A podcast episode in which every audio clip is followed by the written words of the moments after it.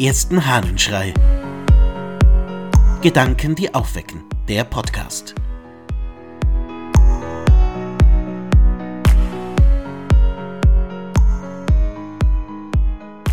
Die Zunge zähmen. Aus der Schrift an die Kirchendiener des Ambrosius von Mailand.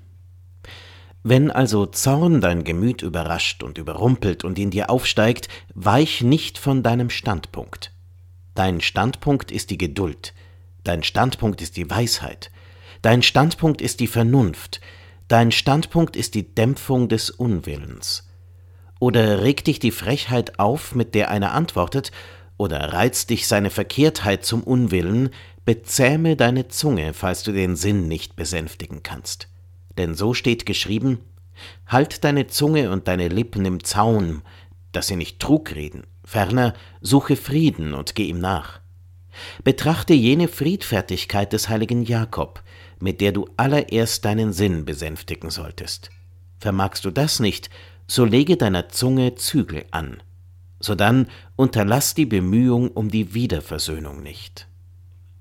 Ja, Zorn, wie schnell steigt er in einem auf, wenn es sein muss oder gerade dann, wenn es überhaupt nicht sein darf, und wie schnell lässt man sich durch den Zorn zu irgendwelchen Äußerungen hinreißen.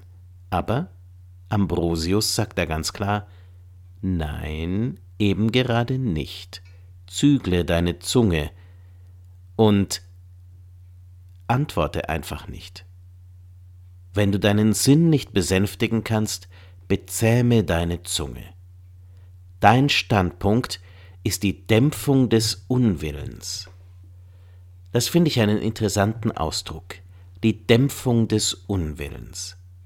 Dem sich dagegen stemmen, dem, oh, das kann ich jetzt überhaupt nicht ertragen, einen Dämpfer aufsetzen. Einfach mal tief durchatmen, einen Schritt zurückgehen, die Sache runterschlucken, nichts sagen. Das macht vieles leichter und verhindert so manchen Konflikt, so manches Aufeinanderprallen der Meinungen. Und interessant, bei all dem, sagt Ambrosius am Schluss, vergiss aber nicht die Wiederversöhnung. Vergiss nicht, wenn es dann doch zum Streit kommt, oder wenn ihr euch einfach nicht einigen könnt, wenn du voller Frust alles runterschluckst und still bist, es soll Versöhnung geben denn das ist das eigentliche Ziel. Nicht nur, dass es nicht zum Konflikt kommt, nicht nur, dass du nichts sagst und es nicht explodiert, sondern dass tatsächlich Versöhnung da ist. Das nämlich ist das wahre Wichtige, Versöhnung und Frieden. Ich wünsche dir einen gezähmten und friedlichen Tag. Dein Ludwig Weidmüller.